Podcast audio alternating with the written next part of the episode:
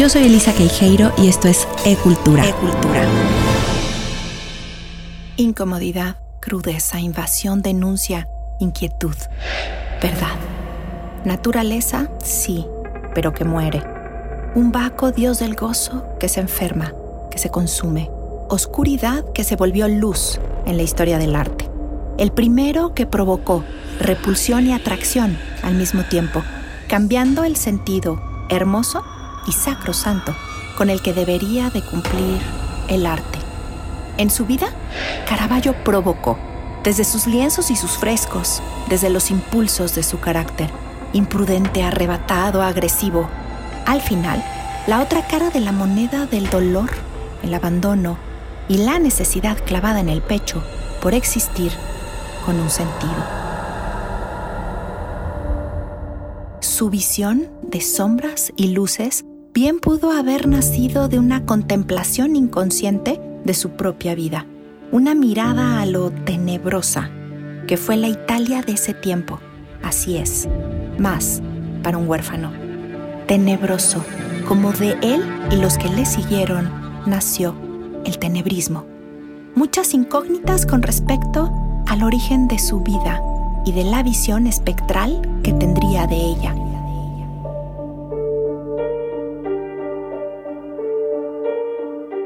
Así, a los artistas los solemos describir por el sustantivo de su profesión. Si su arte es la pintura, será pintor o si es la escultura, pues escultor, maestro, genio. Hay muchos que llevan más de un sustantivo encima, pero ¿cómo describir a un artista que en su historia lleva la palabra asesino? ¿Lo podemos justificar o le podemos decir atormentado tanto como talentoso, pero sin freno colérico? Bien se dice que la violencia nunca trae nada bueno y solo atrae más violencia. En el caso de Michelangelo Merisi de Caravaggio, la violencia fue parte de su vida desde niño. La atraía y multiplicaba, algo como un encargo de su alma para sobrevivir. Nació, se cree, en Milán, Italia, en 1571, porque ahí residió su padre desde el 63, y ahí fueron bautizados sus hermanos, pero también podría haber sido en Caravaggio, pueblo donde sus padres se casan. Tuvo dos hermanos menores, Giovanni Battista, que se convertirá en sacerdote, y Caterina, de quien no sabemos más. Su padre, Fermo Merisi, muere de peste. Michelangelo tenía seis años y al poco muere su madre. Quedó solo y en las calles de una Italia que vivía una doble moral, sobrevivió y creó en sus entrañas surcos reactivos de violencia. Sus cuadros que tanto causaron pudor y estupor no eran otra cosa que la maestría de un talento nato, reflejando lo que la sociedad y la vida misma eran en ese tiempo en Italia espadachines que vivían bajo un lema que le quedaría como guante, nec espe nec metum, sin esperanza, sin miedo. Era el lema de ellos, callejeros. A él le quedaba como anillo al dedo.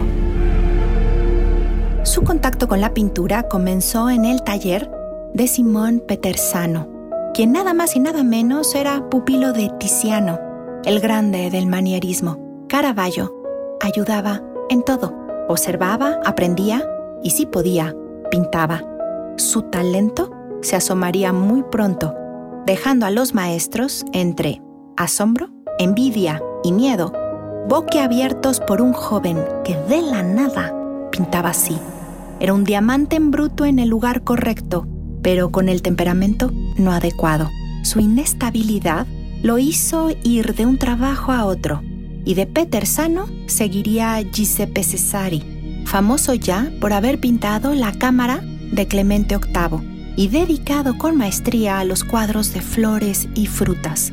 Para Caravaggio serían solamente un punto de partida, porque él será el primero que se vuelve famoso con los bodegones. Así es, esos cuadros de comida viva o muerta con flores y frutos acostumbrados para adornar cocinas y sobre todo comedores quien los hace por primera vez distintos fue Caravaggio. ¿Pero por qué?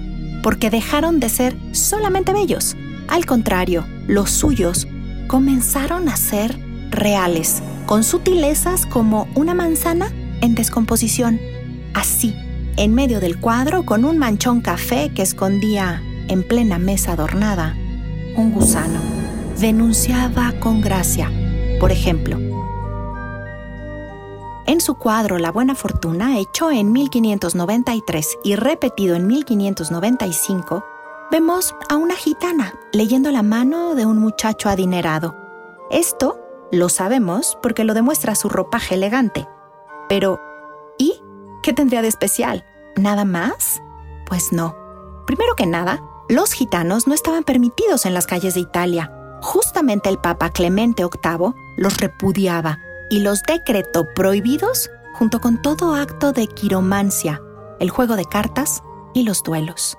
Que un pintor se atreviera a pintarlos, sin más, no solo transparentaba lo que pasaba en las calles sin ley y lo ridículo de las prohibiciones de Clemente, sino que además se salía de lo cotidiano, santos, vírgenes y encargos para plasmar, así como así, lo que pasaba en las calles. El manierismo al mismo tiempo con sus escorzos, es decir, estos cuerpos voluptuosos y contorsiones extrañas a la manera de los grandes renacentistas, quedaba poco a poco atrás para mostrar otras realidades. Caravaggio fue así, el primero de los rebeldes, el niño malo del barroco y un maestro del claro oscuro, como su propia vida. Si no, escuchen nada más. En 1594 comienza su mecenazgo con el cardenal Francesco del Monte, representante del gran duque de Médicis en la Santa Sede, quien lo cuida y lo defiende hasta que llega a su límite, porque por más que valorara su pintura y su creación, no había manera de protegerlo de él mismo. 1598. Es arrestado por primera vez por usar la espada en Roma, que estaba prohibido. 1600. Es acusado por agresión de Girolamo Estampa. 1601. De nuevo es encarcelado por estar armado sin licencia. 1603. Ahora acusado de difamación por el artista Giovanni Baglioni y se refugia los últimos meses del año en Tolentino. 1604. Nueva acusación de agresión. Ahora por el empleado de un hotel a quien insulta y le avienta en la cara un plato de alcachofas.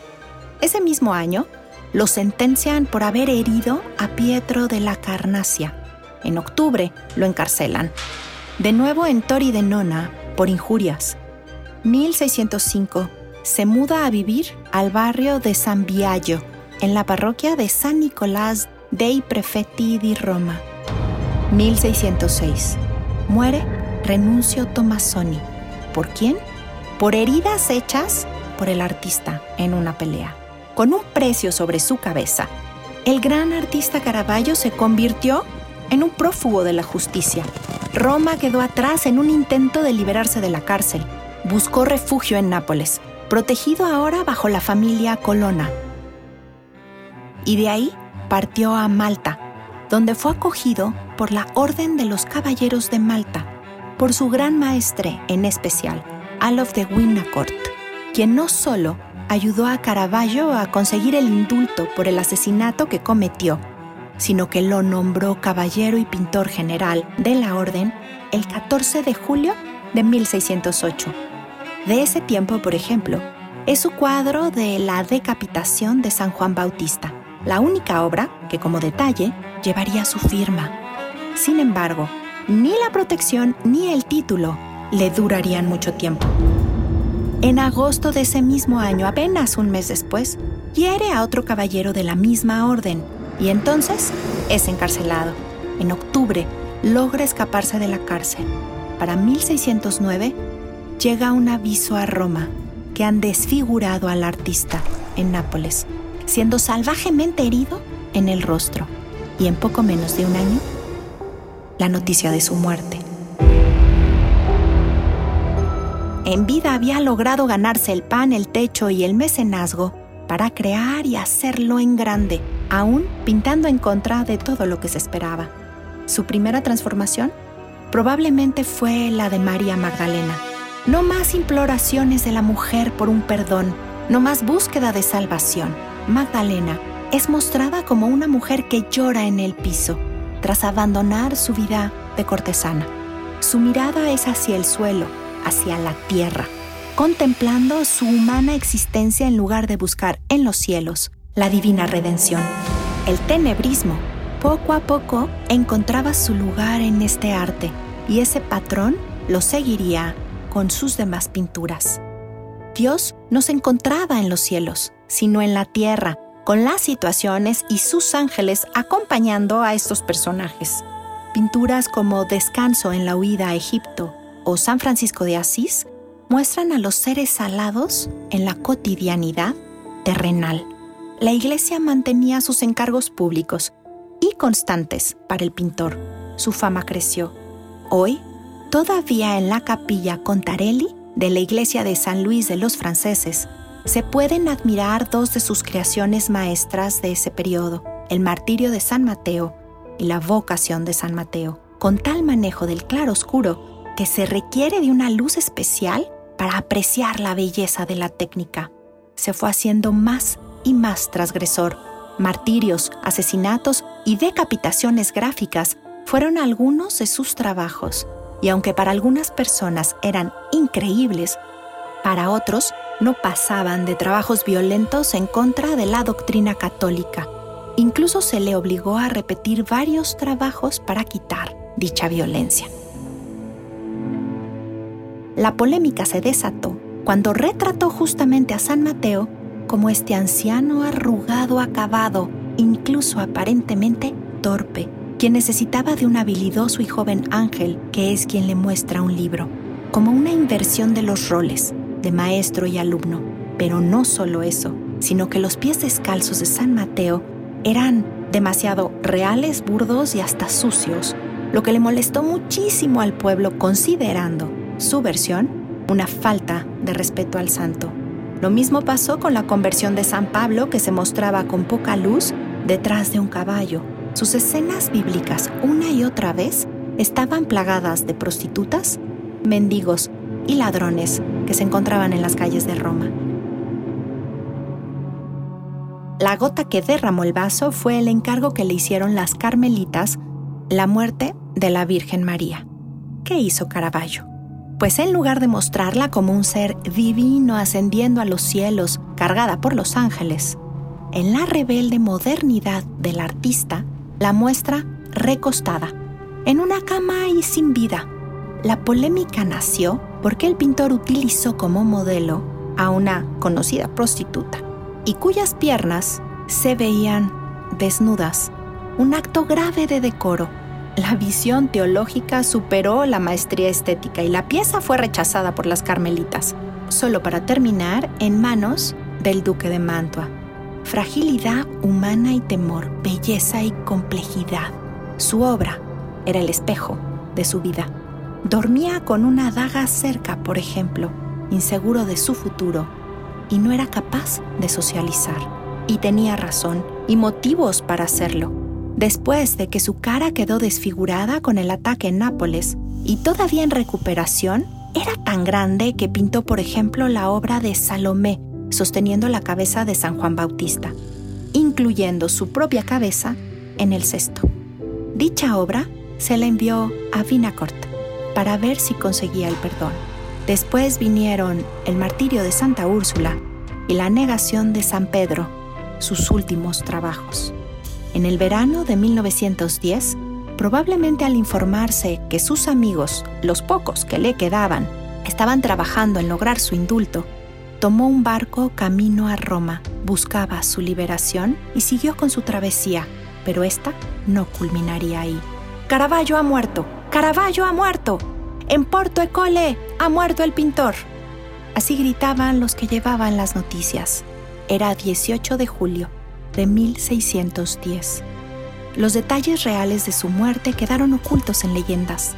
Su cuerpo quedó tumbado en una de las calles del puerto, enfermo de fiebre y sin la ayuda de nadie. ¿Se imaginan? Nadie se detuvo humanamente a ayudarlo. Quizás podríamos decir que lo mató la indiferencia de esa Italia, la misma que en su tiempo lo enfermó de ira y venganza. Caravaggio murió bajo el rayo del sol. Con él llevaba obra en ese momento. Sería un regalo para comprar su perdón con el Papa. Esa se la robaron. Su cadáver se perdió en una fosa común, como el de tantos. La vida de Caravaggio fue una tragedia, violencia y problemas, pero también fue de fama, riqueza y arte, así como en su famosa técnica la sombra de sus momentos más difíciles harían que la luz brillara con más fuerza. La cantidad de detalles y minuciosidad que le dedicó a su arte, la invención del tenebrismo y la abundancia inteligente detrás de sus retratos hacen que Caravaggio sea uno de los artistas más icónicos de todos los tiempos. Luz y sombra, claro y oscuro, lo violento de su contexto contraponiéndose a los rompimientos de lo habitual. Tal vez, si sus heridas no hubieran sido tan profundas, tampoco lo habría sido su pintura. Conocer su historia, echarnos un clavado en la tragedia que moldeó al hombre, al monstruo que vivía dentro del humano, nos permite sin duda entender, juzgar menos y ver con mayor claridad lo bello de su oscuridad. Yo soy Elisa Queijeiro y este podcast llega a ti gracias al equipo de E-Cultura, con la producción de Coyote Media House.